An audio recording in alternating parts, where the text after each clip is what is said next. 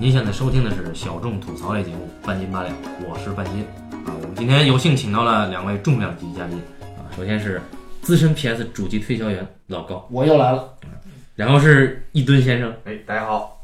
我们今天呢聊一个一吨先生一直想聊，但是一直不让他聊的片子啊，怕他失控啊。这也是我们三个应该都比较喜欢的一种类型片。嗯，对，它名字叫剑戟片这个类型啊。然后这个片子的片名呢，恰恰是反这个类型的，叫切腹。我操，这终于聊了这么多期，终于聊到了剑戟片啊！之前一直好像没提到过，是吧？对，也有说就剑戟片，也有说是武士片。对，嗯，或者叫做剑道片，或者叫剑侠片嘛，嗯或者叫浪人片，也有很多这样的说法吧。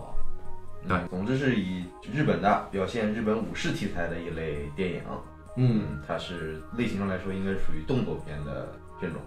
对啊，嗯，可以理解为是日本的西部片和日本的武侠片。对对，那么日本的诸多国民称号的大导演都涉猎过剑戟片，啊，远的不说，我们说近的，比如说山田洋次导演嗯，啊，就武士三部曲，对吧？对。还有小林正树导演，被誉为日本新电影四骑士之一啊，啊小林正树导演。啊，当然还有我们的大岛黑泽明导演啊，嗯对，这也是日本电影走向世界的一个类型。嗯，对，他对外输出了日本的一种形象就。跟美国的西部片一样，对，主要类型。西部牛仔，他输出的是这个带剑武士啊。嗯对，首先啊，那个两分钟不到的时间，简述一下切腹的剧情。一定超了。说这一六三零年代宽永七年，有一个浪人，由这个重代达史扮演的老浪人，带着刀跑到江户一家显赫的贵族家门前，叫景一家，说我要在你们这儿切腹，因为我已经失去了生计。作为一个武士，我不能再苟活于世，所以我要切腹。这个下人就报给这个景一家的御家老，就是管事儿。这家老一想，我操，说这个最近来讹人的都挺多，都说要切腹。呃，我们不能开这个例子，我要把他吓跑，让他进进来，我跟他聊聊。于是这个老武士就见了御家老，御家老说：“哥们儿，说这个金云兄啊，叫金云，说你切腹之前，我先给你讲一个故事。一年前有一个年轻小伙儿啊，一个年轻浪人，嗯，叫千千岩求女，我们不管这个名字什么鬼啊，嗯啊，他来上门，号称要切腹。然后我们家里的这个大将一看就知道这孙子是来讹人的，因为他带的那武士刀啊是竹子做的，一把像样的刀都没有。对呀、嗯，现在天天都有人来我们这儿要讹钱嘛，对吧？你因为你要你说在我们大户人家切腹，我们肯定不愿意沾晦气，肯定给你点钱打发走。但是我要开了这例子以后，他妈天天来我们家切，受得了吗？就让这孙子切，让他拿他带的那把竹刀切。然后这个时候呢，这家老就跟他讲说，当时我们所有人都看着他，他不得不切。于是这小伙子生生的用自己的拿竹竹刀啊，把自己给抛死了。嗯啊而且日本人这个武士切腹也很少有真切腹的，后边有个介错人，他刚把刀插进去，介错人一刀把他头给砍了。哎，介错就是介绍的介和错误的错啊。他的意思就是说，当武士切腹的时候，无法忍受这个剖腹的痛苦的时候，后边那人要送他上西天，这个人一定是一个剑道高手对啊，承担这个荣誉。那我们可以看这个《血战钢锯岭》，对啊后边就有啊。对然后呢，我们说回来了，说那哥们儿就生生拿这个竹刀给自己切死了。介错人他就不动手，就为了让他忍受这个痛苦。哎，然后嗯这故事由这个玉家老讲给了老武士，老武士一听说这跟我有什么关系啊？嗯那玉家老说那你切呗，嗯啊，给他在庭院里边摆上了切腹仪式，你来吧。老武士往那一跪，说好，说我作为一个武士，我有权指定我的接错人，嗯啊，说我要请你们这儿的首席剑道家谁谁谁谁谁。我操！玉家老一听，这哥们儿不在呀、请假。哎哎，说有没有第二个人选啊？然后这个老武士说，那我选谁谁谁谁谁。哎，我操！于小老听又不在，又请假，你再选一个。然后老武士说，我选谁谁谁谁。他妈的，第三个人还没在，怎么这么巧？这时候玉家老就跟他的那个管家商量，说呀，怎么点的这三个人就是之前千千言求女切腹当事的三个人，嗯一定有诈。说咱们呀找人给他围起来，别让他跑了。嗯不能让他出这门，把他弄死。然后这时候就继续。啊，这玉家老说说，我给你指定一个，你没有那么多选择，其他三个人都病了，你就是他啊，就某某某。老头说，我可以切，但是呢，你听我讲一个故事。我靠，这就说这年头人都爱讲故事，你讲吧。老头就说，他呢是在元和五年的时候啊，他效力于一个显赫的家族，叫福岛家。那福岛家败落了以后呢，他作为一个武士，失去了领主，没有谋生之地，也没有俸禄。而他的好友为了追随他领主，就剖腹了。临死之前，他的好友把自己的独子交托给了这个主人公，这老武士。老武士说：“我要做义父一样抚养他。”老武士自己有个女儿啊，由岩下智麻扮演的啊。然后两个人就长大了。长大了之后呢，他们就过着很困顿的生活。这个时候呢，呃，老武士呢拒绝了当时当地一个非常显赫的家族，叫神原家。神原家以收养为名，要找这个女儿续弦。老武士说：“我拒绝。”就哪怕他能改变我后面的命运，我也要拒绝。那我这个时候我要抓紧时间让我的女儿跟这个千千岩求女，就朋友的儿子结婚，然后两人结婚还生下了一个儿子。这个日子呢很紧吧，但是还很快乐。但是有一天因为贫困，这个儿子病了，他的女儿一直有肺痨。这个时候呢，家里能当的东西全都当了。他的女婿就说说，嗯，为了给孩子治病吧，我想个办法吧。说我晚上一定回来，这期间你来照顾我的妻子和儿子。结果一去不回，很晚的时候，有三个武士抬着一具尸体回到了老武士家，说你家的女婿在我们家老的门口要切腹，这是，这是他的尸体啊。他呢是个诈骗犯，他想讹我们，他带的是竹刀，但是我们为了维护一个武士的尊严，就让他用竹刀切腹，啊，不用谢我们，再见，就走了。老武士的女儿。过了几天也死了，老武士的孙子也因病不治也死了，老武士悲愤交加，然后老武士就开始找当时这三个当事人，一个一个把他们的这个，因为大家知道这个武士剃头是有元服仪式的，元服就后边有个小辫儿啊，他把这三个人的小辫儿全给割下来，嗯，然后老武士讲完给这个玉家老讲完这段话以后，从自己的这个怀里边扔出了三个小辫儿。哎，这三个人作为武士已经没有脸面再存在在世上，嗯，已经跟斩首一样。他已经跟他们单挑全给割下来了。我的故事讲完了啊，然后玉家老一听，绝对不能留活口，这是我们家的食物啊，嗯围了安的。于是老武士一个人拼尽全力，嗯斩死了两三个人，然后击伤了八九个人，嗯啊，最后这个老武士呢一路进击，就像闯关一样，闯入到了景一家的最核心的地带，那个房间里。供奉着一个巨足，就是一副铠甲。这副铠甲是当年景一家的祖先景一执政，被誉为德川四天王之一的人，他的铠甲。然后这是被这家里当成传家宝嘛，对吧？就无上地位啊。嗯。然后这个老头拿着这个铠甲，抱着这个铠甲去跟众人厮杀，最后呢一把把这个铠甲给捣毁，啊，然后力竭身亡，对吧？这个故事就结束了。听完了这个故事之后，我们沉默了很久。哎，刚才我听着很沉痛，因为其实那个老武士对吧，就感觉像是一个武士版的活着啊啊，为什么？全一家人全死了，就剩他一个人了嘛。嗯，哎但是呢，他又比活着硬气。哎是，我们请老高简单介绍一下这个电影的导演。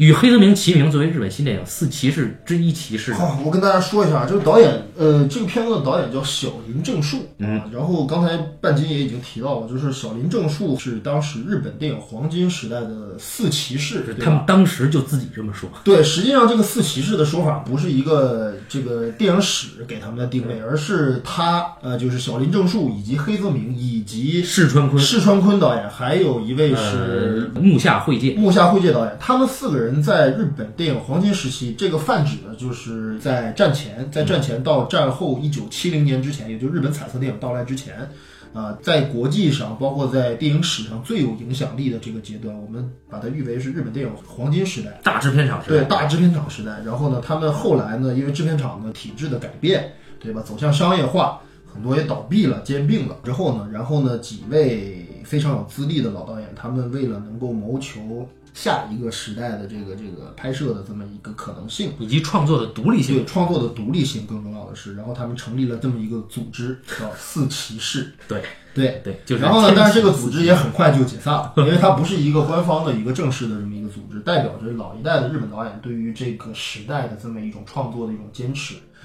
然后小林正树这个人呢，其实很有意思，就是大家可能看过黑泽明导演的作品，看过石川昆导演作品，看过木下惠介导演作品，都有有所涉猎。我首先想说一下，就是小林正树，他是日本非常有名的左派导演，一系列的作品当中都在讨论专制体制以及专制政权对于人性的这种迫害、压迫，哎，然后以及人个体对于体制的反抗。这是小林正树电影的一贯的主题。大家可能以为，对吧？日本导演，对吧？仇日的人可能会认为日本全是一帮这个冥顽不化的一帮右派，其实不是的。日本在学术界以及在艺术创作领域内，有一批非常有左翼思想，能够反思战争以及反思日本的军国主义政治，包括甚至反思日本历史的一些重要的作比如新藤坚人导演，呃，新藤健人是其中一位，然后小林正树也是非常有代表性的。然后小林正树导演，我个人也非常喜欢啊，这是我其实本人在日本黄金时代的诸多导演当中，可能如果要排得上号的话，我可以把他排到第一位啊，非常喜欢。然后他的作品非常非常著名的一部超长的一部长片叫《人间的条件》，有一二三，对，有一二三部曲，总共加在一块儿，这个片子得有长达将近七个小时吧，嗯，非常长的一部作品，全景式的反映了就是当时侵华战争前后日本国内的一些现状，包括整个对于战争的一些理解，很有影响力。然后呢，其实他最有影响力的一部作品，应该说是后世如果说如果各位感兴趣的话，看小林正树导演看的作品，只看一部，如果要只看一部，一定要不能错过这部叫拍摄于一九六三年吧。啊，然后是由那个松竹映画，就是松竹松竹映画公司出品的这部作品，是他最重要的一部作品。然后小林正树导演也已经在一九九六年已经去世了。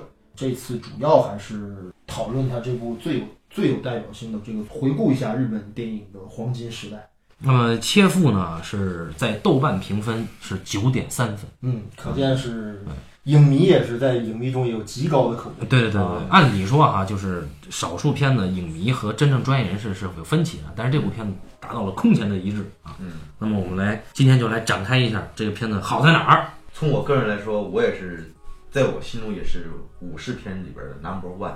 哦，我觉得他秒杀了黑泽导演的一切的，包括像《七武士》这样大气磅礴的作品。嗯，他在主题上已经完全颠覆了武士片的一贯主题。武士本身的主题是忠诚，武士这个阶层的对主题，或者说关于武士的精神价值的核心。那么他们的道德准则。嗯其实武士片的，你要说这个，它是否一个类型和一个主题能完全挂钩啊？这个东西我我不是太同意。呃，它是个但是呢题材，对对对，但是呢，就是武士片里边通常有一个主题是，呃，比较 low 的武士片呢，它会讲一个侠义嘛，是吧？就跟中国的武侠片一样的。嗯然后呢，稍微高级一点的武士片呢，它会讲时代消亡，就像《西部往事》，类似于这样的。就比如七武士，对对，一个阶层的消亡。嗯，但是呢，极少，在我印象中，只有小林正树会拍到武士造反。就是反武士道精神。对嗯，对，只有小林正树做到了这一点。就是我们可以简单为理解为西部片、剑戟片和我们中国的武侠片，它的最娱乐层面或者叫在最类型层面上的这个故事模型，就是人侠，或者叫行侠，嗯或者叫做伸张正义，对，嗯对吧？对就是就是讲了一个牛仔也好，一个侠客也好，一个武士也好，他们去匡扶正义，他们去呃帮助弱者，然后击败恶势力，基本上最最主要的故事模型是这样的。但是我们的武侠电影很遗憾，一直都在仅是停留在这个环节。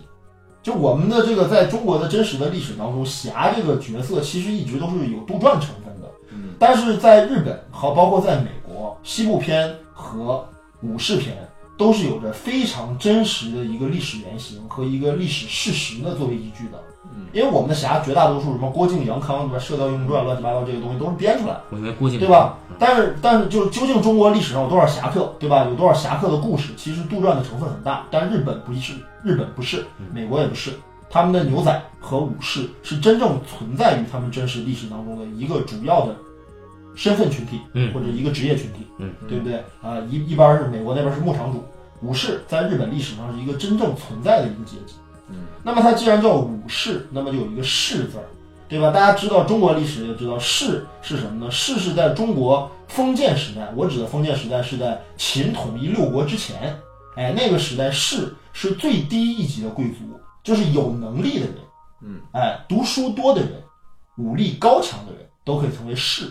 他们为自己的主子、为自己的雇呃雇佣给他们饭吃，然后给他们衣穿的这么一些雇佣的团体去服务、去效力，哎，各尽所能，对吧？我们中国有所谓鸡鸣狗盗，对吧？讲孟尝君先生的故事，对吧？鸡鸣狗盗之徒，对吧？都可以为主子效力，就因为他们其实就是士。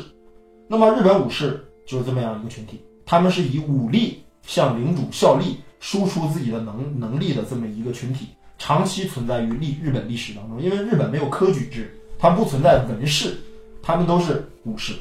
包括武士，其实大家不要简单理解，仅仅是一个用自身的这个武力，对吧？去效忠的人，他们有很多人晋升了高级了之后也是文职，也是像幕僚一样，像军师一样，像诸葛亮一样向主子效力的。这个解释一下，就是日本它平安时代之后啊，它有幕府将军体系，对，就由幕府来做真正的执政官。那幕府又是什么呢？大家可以想象一下，其实幕府就是军政府。对，那么幕府的最高领导人呢，叫将军，等级森严的，就是由所谓的地方的大名藩主组成的，就是地方领主，相当于我们现在的诸侯。那么我们这个故事切腹发生的年代呢，恰恰是日本战国时代的结束之后，哎，就是德川幕府的开端。日本最后一个幕府政权，就是由德川家康建立的这个政权，是日本最后一个幕府政权。对，他的执政首都叫江户，就是今天的东京。德川幕府呢，它在在我们的故事发生的时候，它的执政者是德川家光，就是家康的孙子。那么在这个故事的前十，也就是说，呃，这个老武士他家族败落的那个时候，执政者是德川秀忠啊，二代将军。那么有一个很巧合的事儿，就是我们三个都看过一部小说，由吉村英治先生写的，叫《宫本武藏》。也宫本武藏的发生时间跟这个时间就在前后啊，对，所以它是发生在这个大阪夏之阵之后，就是大阪的夏之夏季战争，以这个丰臣秀吉的残余势力代表的这个太阁制的覆灭为代表，这个执政中心由关西的大阪转向了关东的江户，那么由德川家康最后的全胜告终啊，那么之前提到的老武士他的领主。这个大名叫福岛正则，福岛正则是跟随丰臣秀吉，呃，一起打天下的，就是泰阁手下的一个非常重要的大名。那么福岛正则呢，他的领地被剥夺了啊，然后他本来是要扩城的，然后他的领地被剥夺了。那么负责扩城的这个人就是千千岩求女的父亲，也就是老武士的哥们儿。那么他为了谢罪啊，为了给这个主公挡刀，他自剖腹了。呃，就是前史的背景是这样的。而这个老武士他上门去讹的这家，包括之前千千岩求女去讹的这家，他为什么要讹这家？因为景一景字火锅这个景啊，一是这个伊甸园的伊，景一家是锦衣执政，是跟随德川家康发迹打天下的。那么这个人呢，他在江户的政治地位非常高。那么那么那个铠甲应该就是景一执政的，因为这个影片用视听手段在表现，一开始就是一个还魂的铠甲，到结尾是一个被击破的铠甲。那么这个都是代表了景一家，景一家就像老高说的，它代表了德川幕府的最高的，呃武士阶层。然后这个铠甲又代表了景一家。对，就是小林正树他的文本里面的这种编码是非常的、非常的明确、非常的清晰，而且非常的准确。对。然后这个呃，这里面老武士他在成为浪人之后呢，他的女儿被迫要。要说要嫁给神元家，这神元家是跟景一家齐名的，德川四天王之一，叫神元康正。对对，那大家玩过《泰格立志传》的人一定知道这两。玩过《战国无双》的人也会知道。对，然后这个神元康正，他他的后人是看中了这个老武士他的女儿，由岩下志麻扮演的。你一说岩下志麻，为什么表情那么猥琐啊！我喜欢岩下志麻。然后那高峰秀子呢？高峰秀子是第一的啊。所以，就他拒绝神原这个行为，也代表了他拒绝最显赫的武士家族，啊，那么关键是他要拉他做妾，是吧？对，是以收养的名义说认干爹，然后要做妾。故事发生的年号叫宽永七年，也就是一六三一年。然后福岛家解散，老武士成为浪人的年代是元和五年。那么基本上的历史背景就是这些。啊，那么我们刚才续回来说，伊顿先生说他很欣赏这个片子，是因为这个片子的立意已经开始是作为一个反武士道精神的存在，就相当于是给了这个类型一记重击，相当于有一种弑父的感觉。对，我们回归到一个类型母题上去，就是说我们我们之所以会产生一个类型，嗯，那么。基于什么呢？基于说这个类型它存在于这个本国的这个电影文化当中的它的真实的文化份额是多少，或者说比例是多少？对，就是说，那么作作为这个这个长期存在于日本社会的一个真实的这么一个历史当中的这么一个重要的一个阶层，嗯，武士的故事本身就对日本社会，包括对于日本的近现代历史，甚至日本的古代史都有重要的参考意义。嗯，就这个这个研究把武士阶层的事件研究明白了之后，基本就能理解日本的文化特质或者日本的文化内核是什么。包括他发起的近代、近现代的一些什么侵华战争，包括什么之类，都能从分析武士阶层找到理由或者找到依据。那么，其实这个切腹这个文本最早来自于什么呢？来自于一本这个等于是一个民间小说集吧，叫做《译文浪人录》，我记得是这么样。就是这个小说里面主要描写的就是若干个具有传奇故事的浪人的故事合集。切腹就是从这个故事当中来的。哦这就是等于是原作，切腹是有文本的。刚才一吨也说了，就是浪人是什么呢？浪人是失去了领主的，失去了雇主的武士。嗯，而这个失去雇主的这个过程当中，就是说他们怎么失去的雇主呢？就是有很多原因，对吧？有的是最主要的问题，就像切腹当中表现的那样，是政治力量角逐之后的失败的产物。对，对，就是我的主子被另外一家的主子用政治斗争的方式淘汰出局了，那这一下就苦了整个这一个家族的所有人，他们的妻女被迫为奴，然后所有的武士都失去了雇主之后，他们就没有了任何的生存能力，因为武士是不是农业、不是商业的，哎，他们也没有任何的生存能力。由于德川幕府统治了之后，整个日本社会相对稳定了之后，这个国家的政治局势被若干个大名给瓜分了之后，这个流浪的武士和下层的浪人就开始逐年增加，到最后，为什么日本整个社会到最后近代当中能有这个明治维新这个事情，主要也得自于下层下层武士的这个这个作用，就是整以个及商人，对他们最可悲的地方就在于什么呢？最可悲的地方就在于他们心中仍然秉承着武士阶层的，就是武士道的精神，就为领主献身，保持着非常高的道德目标和道德的这个这个这个准则，但是却干着非常非常的自尊已经泯灭，就是要不然为什么会有这个这个七武士之类的这个这个样的这样的故事？就是说受雇我已经于农民，对，没有没有工作了，我我我没有钱了，我操，没有饭吃了，怎么办呢？农民给给我口饭吃，我都可以帮农民办事儿，我可以当职业杀手。刚才您讲了，就是日本整个武士阶层对于日本社会文化的影响。对，那么为什么我们看日本的武士电影会那么的盛行？比如说黑泽明导演，他家里边他是武士家族出身，嗯，那么武士本身他是有一定文化修养的一个阶层。日本的武士电影，它是一个非常有现实基础的电影，它是非常有现实感的电影，而它一定能体现出这个时代主题来。呃，这是它比这个武侠电影要高级的地方。那么刚才是比娱乐型的动呃动作片型的比中国的高级。因为武侠电影还是脱胎于武侠小说的嘛，对吧？那武侠小说它这个杜撰成分是相当相当大的，嗯，所以说你看这个武士电影里边，武士永远会面临吃饭的问题，这是真实的浪人他他他的现实处境。对但是呢，你看我们的金庸小说里边，因为金庸的小说里边，这个本身这个武侠这个阶层是在中国社会里边它是不存在的，嗯，所以说你看华山派了什么，他们永远不会面临这个问题。他们没有现实的生活基础，对就这类故事。对，对，那么到了到哪儿吃饭都他妈的十两大银子，梆就往桌上一拍，我操，这个就完全不可能是真实的。呃，对对对，所以说它永远是一个娱乐性至上的那么一个东西嘛。所以你看，后来到了武侠电影里边儿，呃，一开始出现了比较正派的武侠电影。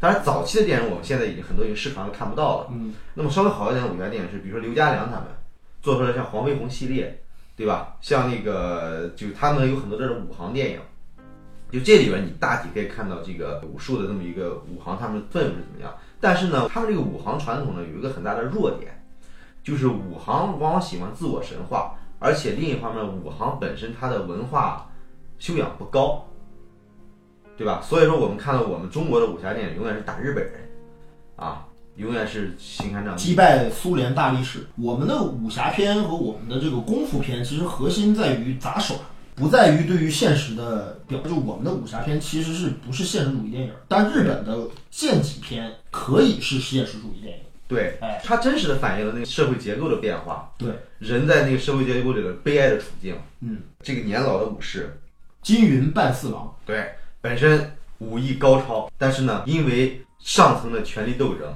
他到了食不果腹的境地。他的生生计到了崩溃的程度。这种境遇你是一直到现在现在企业制度之下，仍然有很多人都面临同样的一个问题。嗯，所以说在这个里边儿，这个困境是带有很大普遍性的。为什么说切腹这个文本它比一般的剑戟篇和武士篇都要高级一些的原因就在于这儿，就是刚才伊顿先生已经说了，就是说，呃，包括黑泽明导演在这个黄金时代做出了很多娱乐性非常强的武士片，比如说《用心棒》，比如说《春三十郎》，嗯，对吧？这些也是以浪人这个阶层为主要的这个人物形象的这么一类电影，但是他们的最重要的特点是什么呢？用呃戏剧化的手法，或者用这个类型化的手法呢，去推动故事情节，展现人物机智狡猾，对吧？然后武艺高超、锄强扶弱的这样的商业类型元素，这类故事都是属于比较典型的类型化的剑戟片。但是也有一类型的东西，包括后来山田洋次所拍摄的这个所谓武士三部曲，讲述这个幕末时期啊武士悲惨生活的这么一系列的片子，就已经有现实主义成分了。嗯，那么其实这个切腹就是一部强烈的批判现实主义的一个电影。对，哎，我刚才说了，小林正树是一个左派思想非常，他是一个非常重要的左派导演。嗯，就他的整个的电影是具有强烈的批判性，矛头直指阶级。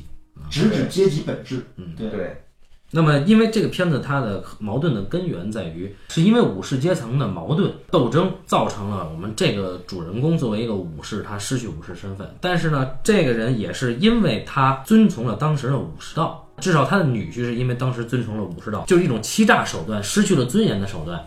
但是呢，也是被武士道给生生的，嗯，就几乎是虐死。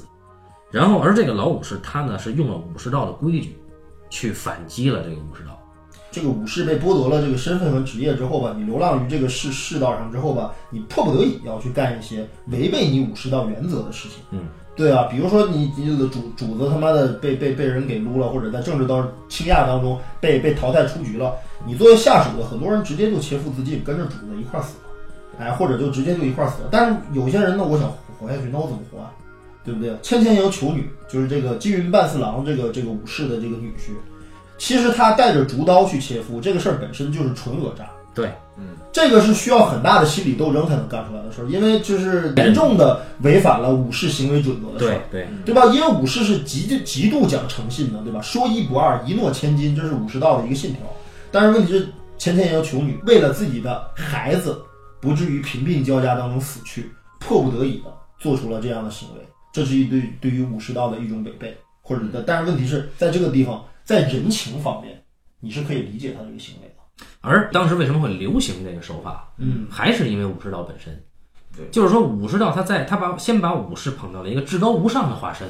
那么武士他流落成为浪人以后，他就失去了尊严，所以才有切腹。那有的有的家里他大户显族，他怕这个事儿，他就会用钱息事宁人。那么这一套规则依然是武士道的。嗯啊，对，就它里面存在着，就是每一个人物的行为都存在着对于这个主题的一种对于矛盾的这种这种东西。嗯，对，就武士道就本身在这个时候就变成特别矛盾的一个事儿，就是说我不得已做这件事情是违背了武士道，然后得到的一个结果又是用你用一个道德标准来衡量我。那么，那么这里面有一个有一个很左派或者说一个很很左翼的一个思想，就是什么呢？什么鸡巴武士道，什么鸡巴正义，都是你啊当权者定的规则而已，嗯，对不对？都是你当权者定的规则而已。你说我该怎么样，我就怎么样，就是你完全不顾人情人性，哎，这是统治阶层的一个一个批判的最狠的一个地方，就是你统治阶层是不讲人情的，政治是不讲人的，不讲人性的啊。那我们看这个电影和比如说和这个程耳的这个《罗曼蒂克消亡史》对比，对吧？这个电影它为什么这个专业人士和和这个影迷能达到惊人的一致？嗯，就是因为它的主题你不需要过度的解读和阐释，大家都可以通过这个故事里边能看得一清二楚。对，对吧？他通过这人物的困境，你完全可以延展出你当时的社会背景是怎么回事儿。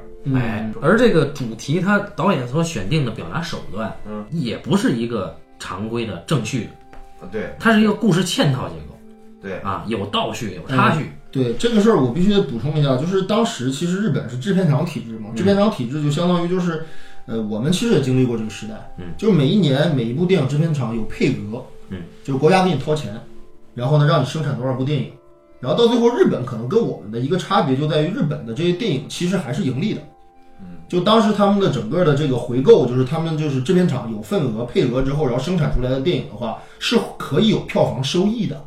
这也就是说，他们是其实是一个计划经济和市场经济混搭的这么一个结果。当年我们国内很多电影其实是不收钱的，或者说是呃忽视商业效益的，但当时他们是是这这个这个是把这个计划经济和市场经济这两个事儿都给给给给并到一块儿去弄的，就是当年的日本电影是这样。嗯，然后呢，这个关于切腹这个这个编剧，其实我想多提一下，就是这个编剧叫做桥本忍，就熟悉日本电影黄金历史的这这段历史的人肯定了解，桥本忍是这个时期的最重要的制片厂时代的电影日本电影的编剧，对吧？几乎跟所有的当时一线的导演都有过合作，包括刚才我们提到的四骑士，包括还有很多人非常擅长写类型故事以及呃武士故事，而他的特点都是从现实主义出发的。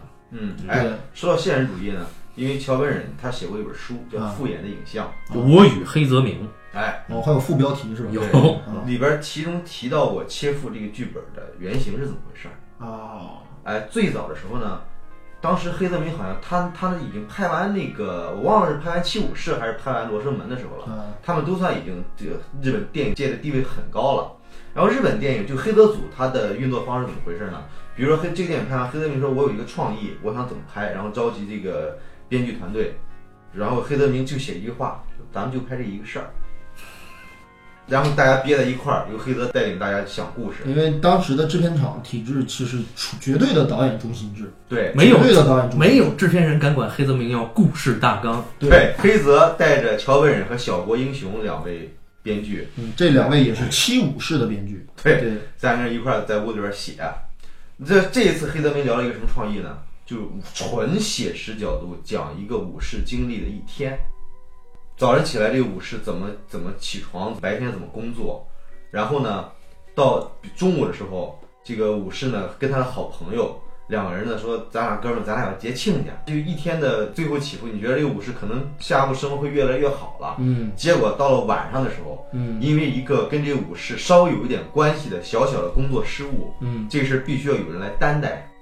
那么最后领主说：“来来你你担待吧。”这人那那那我就切腹，操，我怎么觉得这故事他妈特别像武士的一分，嗯，就是一个从纯从一个纯现实主义的一个角度对去拍武士的生活，不是用呃武侠片或者是侠义片的那种方式来杜撰一个类型故事出来。他这个这个路数很像是我们之前半斤八两早期的节目里面聊过的，叫藤泽周平老师啊，他的底层武士的写实的小说对。啊，就是那个《黄黄昏青兵卫的作者啊哎但是呢，为什么后来这个剧本没有成型呢？啊，这让我对当时的日本作者最肃然起敬的一个地方。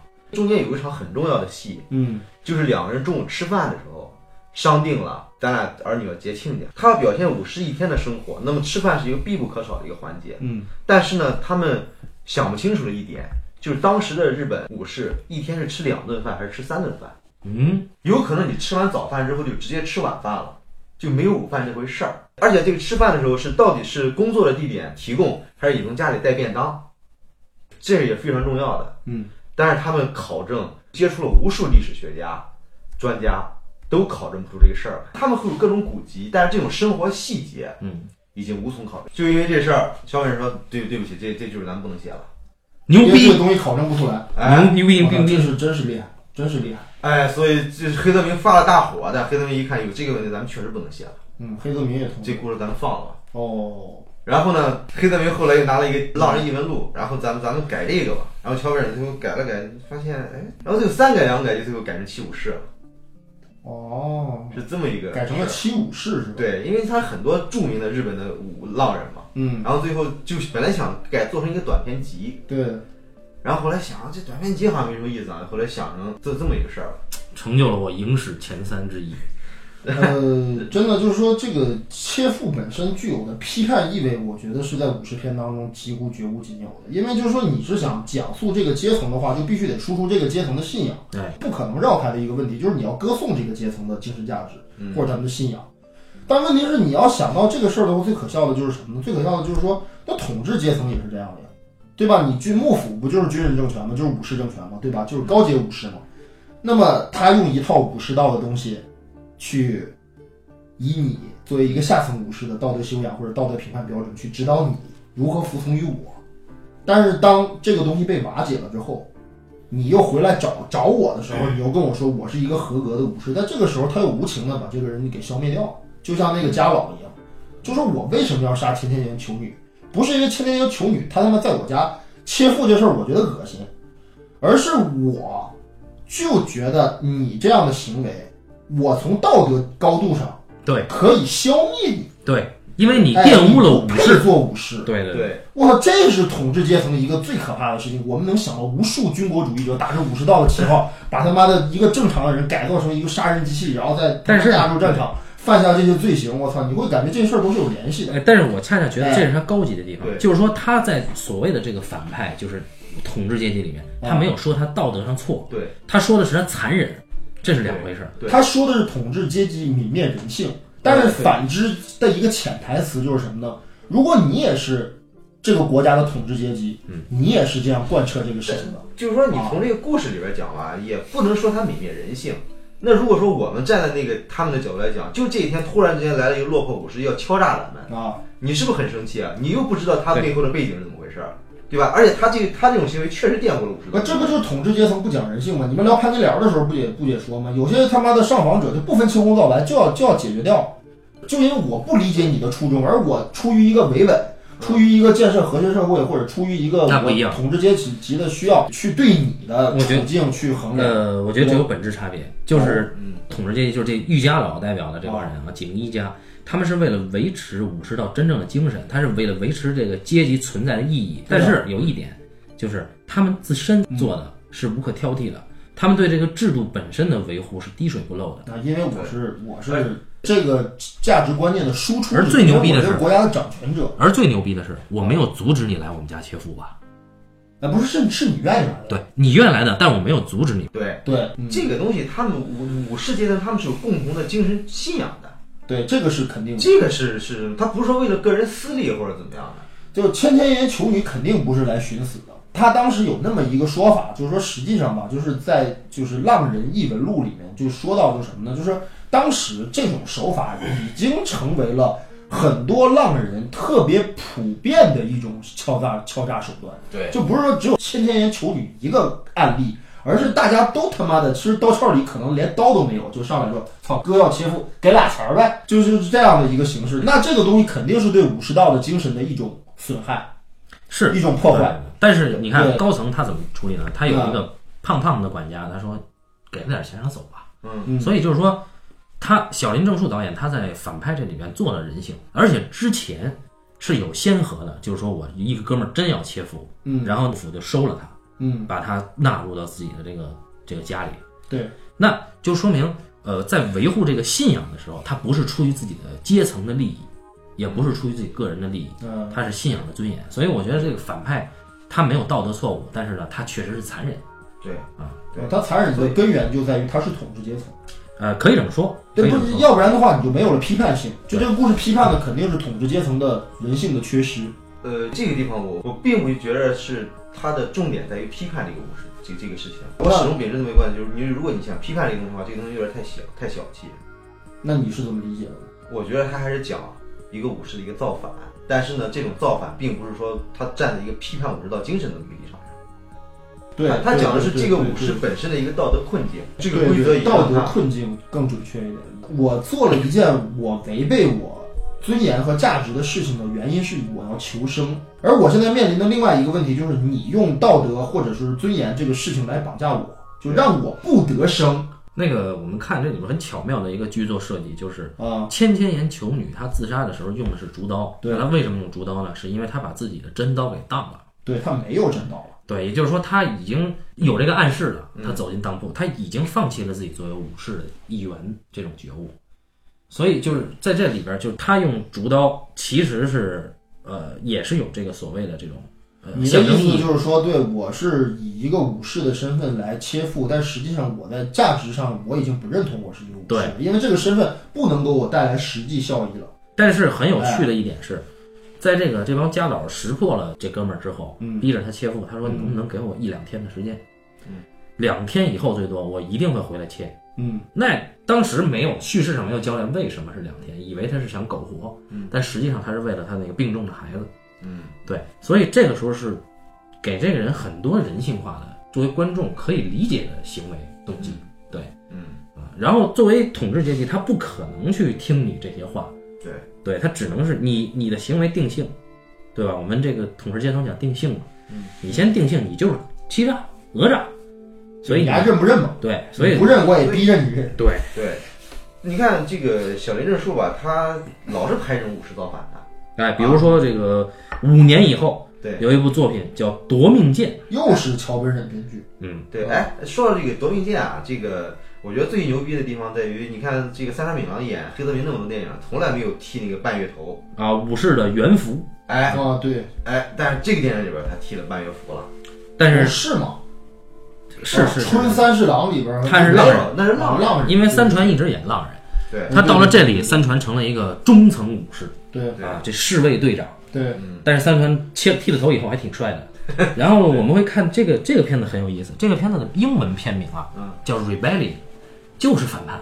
这个故事是这样的啊，简单一分钟介绍一下。说这三川敏郎扮演的中层武士呢，他是一个倒插门的哥们儿，在家里没什么尊严，但是剑术奇高。他唯一的有一个愿望，就是希望他的大儿子到了结婚的年龄，能够找到一个让他快乐的女人，而不是像自己一样娶了一个恶婆娘。那这个时候偏偏出了一件事儿，就是御这个领主家的这个夫人，嗯，因为一次打小三儿的事件被领主给空走了。对领主说：“你得有人接受我这人吧？嗯啊，就你了。”于是就把这个人非要强行下嫁给三川敏郎的儿子，就是长子。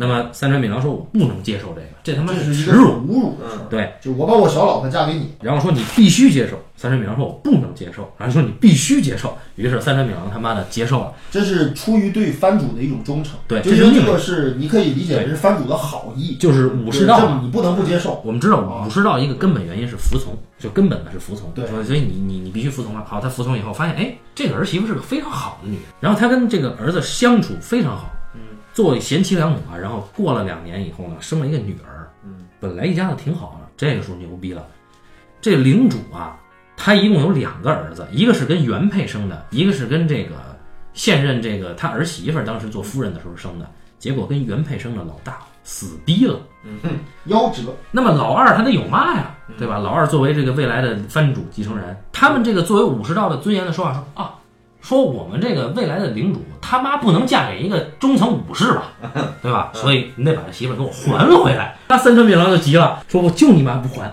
后来呢，就发生了惨剧，就是领主派这个武士围剿三川敏郎一家，必须必须交人。也不是，他是被迫交了，但是说你必须你给我写封写一封说明书，说是你主动交还的，不是我让你交还的。对，因为那个时候武士道有一个制度，就是说，如果说他是被迫交的，他是可以到江户德川家去反映这件事儿，可以告状的。嗯所以这个当地的领主就说我要这封信。嗯，三川敏郎我你妈不写。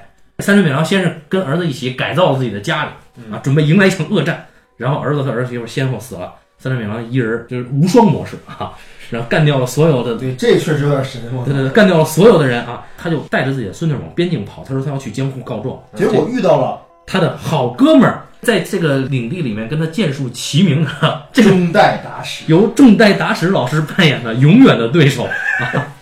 好，这个我们简单介绍一下对三川米郎 VS 中代达史，就像李连杰 VS 甄子丹一样。如果有李连杰在，甄子丹必死无疑。中代达史如果要跟三川米郎对决的话，是一定会被三川米郎但是干死的。唯一一次机会，他们演过一个叫《御用金》的电影，那里边由中代大使饰演了男一号。这个电影改编自意大利西部片《江高》，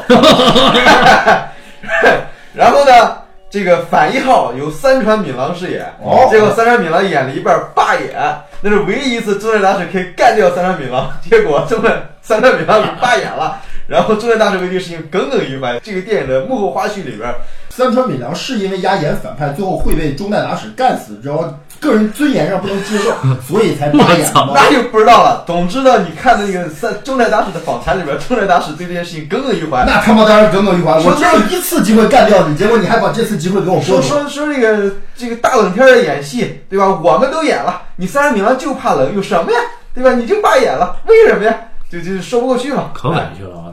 后来是不是于是就干掉了丹波哲郎？哎，对，所以就改成了丹波哲郎。但关于单薄的档次，就是又出现了一个新的格局，就是如果中代打史 VS 丹波哲郎，丹波哲郎肯定会被一剑砍死。对然后在有趣的是，在刚才我们聊的切腹里面，哎，是其中一个借错人，对借错人里边 number one 是丹波是丹波哲郎，对对对，也是被中代大使给干掉了。这个这个太有意思了，就是熟悉这个这个日本黄金时代武士片的是吧？对这几对 CP 应该是非常的有感觉。对，然后然后我们说回来，这故事还没讲完，嗯，就是跟他剑术齐名的这好哥们儿呢，他是负责守边境的。嗯然后这个三川敏郎带着这孙女儿啊，就要闯边境。那本来一开始是叫这个重代达使去讨伐三川敏郎，重代达使说：“我又不是治安官，牛逼你给我升职加薪，要不然我不去。”然后，然后这个时候到了边境，哥俩不得不战了。嗯，来吧。于是重代达使被砍死了。然后三川敏郎准备带着孙女儿刚要走的时候，出现了枪，啊，火枪。那么火枪阵把三川敏郎最后给崩死了。孙女也死了没有孙女儿被这个保姆带走抚养。孙女儿被奶妈带走了。嗯啊，对，这就好像又像又像黑泽电影里边对吧？武士永远被枪给干掉。哎，哎，很有意思的这个有这个意味吧？但是我就觉得这就是日本为什么剑戟片或者武士片里边它最好看的一个地方，就是嗯每一个人物在每一个情节点到来的之后，他都会面临着一个道德困境，嗯，就这个局限性。对，或者局限性，就他老是在挑战这个事情，就是充满着矛盾。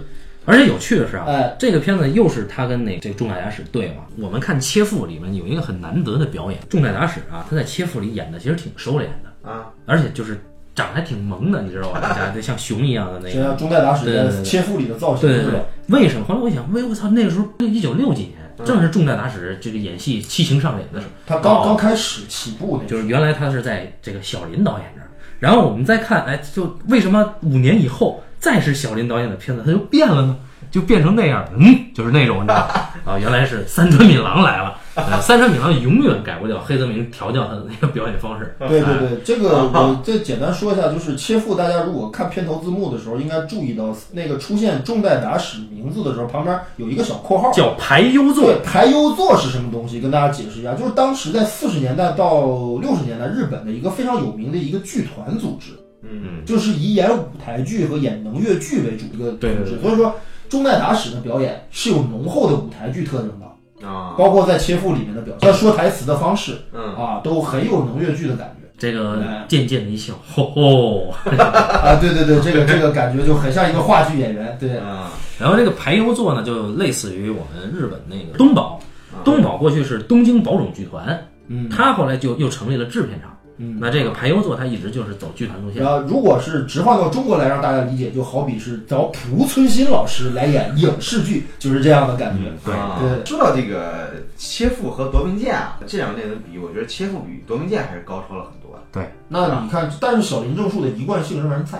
啊，那肯定啊，哎，对这种体制、人性以及这种信仰之间的矛盾，时时刻刻贯彻这个片子。但是夺命剑它的抨击啊，嗯有一些过火，就是什么呢？他把这个事件简化为统治阶级也不守规矩，对就是你想怎么着就怎么着，所以我要反叛。对，呃，他从文本上来说肯定没有切腹高级，但是我觉得他的批判的点，就小林正树的批判点是一一贯的，但是两个点是一贯的。我们可以理解他为什么这么做，因为这个夺命剑的发生的故事背景啊，啊它是在幕末之前，啊，也就是那个时候武士道确实是逐渐在在弱化，而我们不要忘了这个切腹，切腹发生了日本最灿烂的一段历史之后啊，对，啊就是江户幕府统治之后，其实也是当时武士阶层应该在国内是还是具有最高的这个声誉或者是嗯。待遇的一个阶层。结果就在这个盛世之下，就有这样的武士悲剧在上演，所以这个批判性就就又又是一个批判。嗯，就是说我我不是说批判就好啊，或者批判就对，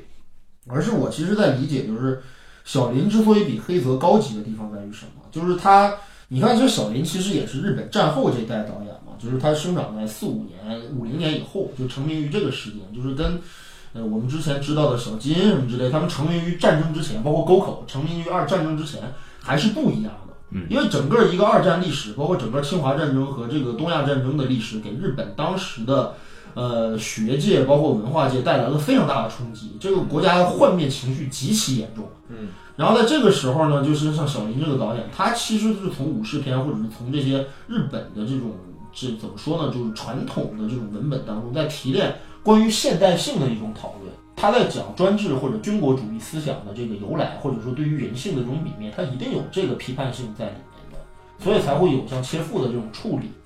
哎，呃，对，就是说，就是说，其实到最后吧，我们来理解金云半四郎到最后做的这个行为，其实来讲，他应该是复仇。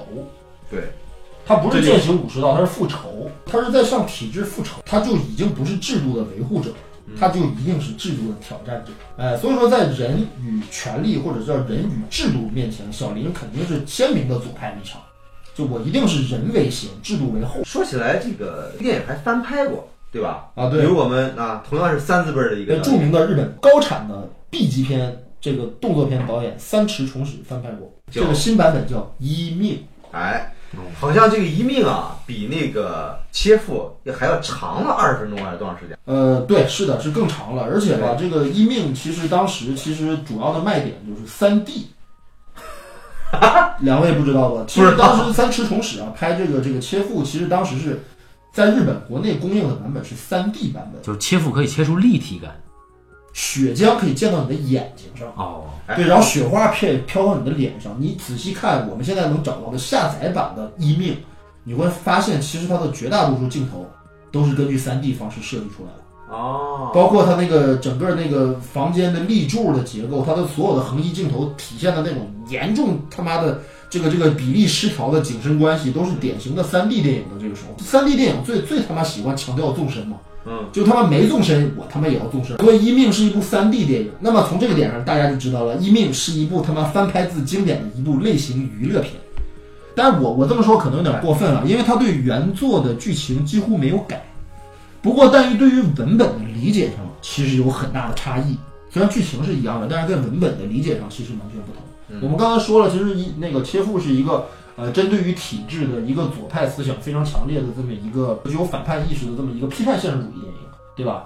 但是《一命》不是，《一命》是一部制作精良的日本苦情电影。哦，哎对，就是它的最核心的东西是煽动人们对于剧中人物的情感同情。哎，惨呐、尤其是它里面极尽的这种惨烈的能事，就是说到那个当千千岩求女啊，就由英泰英泰英泰扮演的千千年囚女，就是被砍斩首了之后身首异处，然后这个他的妻子，然后在他的尸体上抱着他，亚美得这这种这种这种画面，对，就是极尽这个这个残酷的这种能事，就是这个大家也知道，三只虫史是拍什么电影出身的啊，对于血浆这个事情有极度的迷恋，对，所以说这个电影的格调一下就不行了。哎，但是让我觉得更愚蠢的地方就是，你看了一命是吗？我看了看一命了，对切腹的最后的结尾，中代达史拿着一把真刀跟他们 PK 的，嗯对吧？一命最后居然那个哥们儿他明明去复仇了，拿出一把竹刀来跟那帮武士 PK，你是要干嘛呢？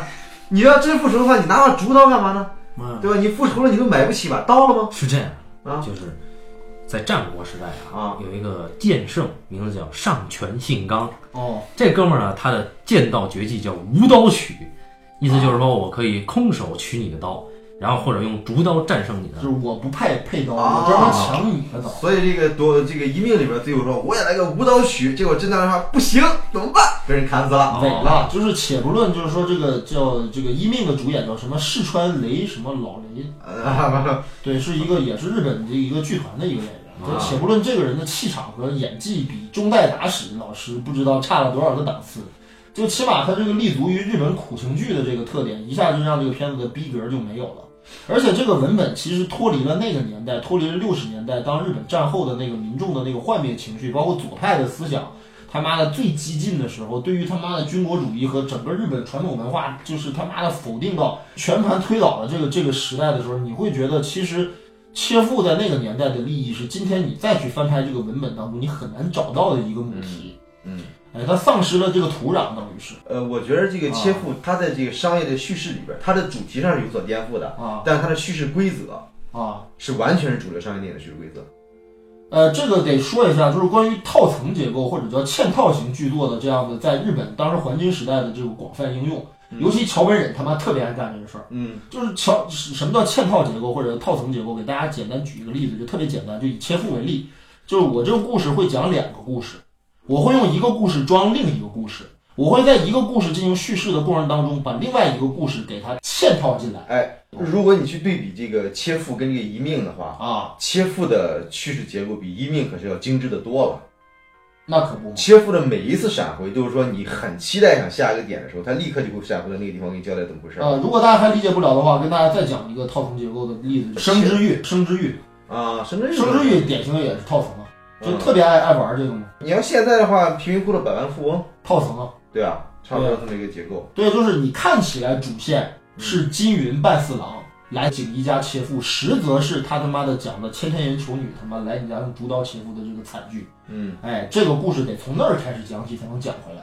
你生之欲不也是吗？嗯前半段是老人的视点，嗯后半段是他妈的同事的视点。嗯，但实际到后半段的话，再往回翻的时候，实际上又是老人的故事。他这两段故事拼拼凑成了完整的这个人的临终前的遗遗愿或者他的人生。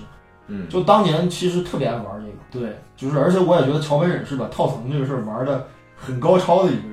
我觉得切腹玩套层，他有一个很明确的目的，就是说他在不断的拷问这件事情的本质。对对，不是为了套层而套层，为了哎炫、炫技而套层，这个肯定不是的。对对你，你比如说这个罗曼蒂克消亡史也是套层，对吧？然后我们看这个，这为什么这套呢？这个切腹，他是说先是谁说的故事啊？先是这个家老说的故事。对，他说，在我的这边给你讲一个故事是怎么回事儿，然后才是这个老武士才讲真正原因是什么。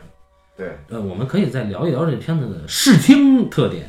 就是我发现小林啊，嗯在他的作品里边，极大可能性的去开发推拉镜头和变焦镜头。哎，这个是当时其实很多日本黄金时代导演的一个手法，因为当年吧，不像现在，现在有非常好的电影后期制作技术。嗯，呃，我一个固定镜头，我也可以他妈的用后期给你做成移动的，嗯或者一个固定镜头也可以做成推拉的。呃，甚至我的画面当中拍不出来的画面，我会用特效啪贴块绿的，对吧？可以去弥补。但当年不是，当年他妈就一台摄影机，你得把这摄影机的所有所有的电影技巧全部玩一个遍。哎，所以当年对于剑剑戟片来说，不管是黑泽，黑泽就特别喜欢用移动镜头，特别喜欢用移动镜头。然后呢，小林呢就特别喜欢使用固定镜头，哎，深焦距，对吧？深焦距，然后要求构图的比例的那种那种形式感，对哎，尤其是拍武士片的时候，对，嗯画面的整个的几何构图的感觉特别强。嗯，就人物的站立的和坐立的位置，是一个严格的一个他妈的一个黄金比例的这么一个位置，嗯然后突出了就是当年那个日本这个严格的严酷的这个阶级社会的那个特征。哎，这是小林的影像风格吧，可以这么说。那我觉得关于切腹，关于小林正树导演，关于剑戟片，我们可以今天就告一段落。这个话题其实还远远没有聊完啊，就是还有很多导演的很多作品，我们肯定后面还会再提。嗯，对。对，那么感谢大家收听这一期的半斤八两，咱们下期再见。好，再见。拜拜。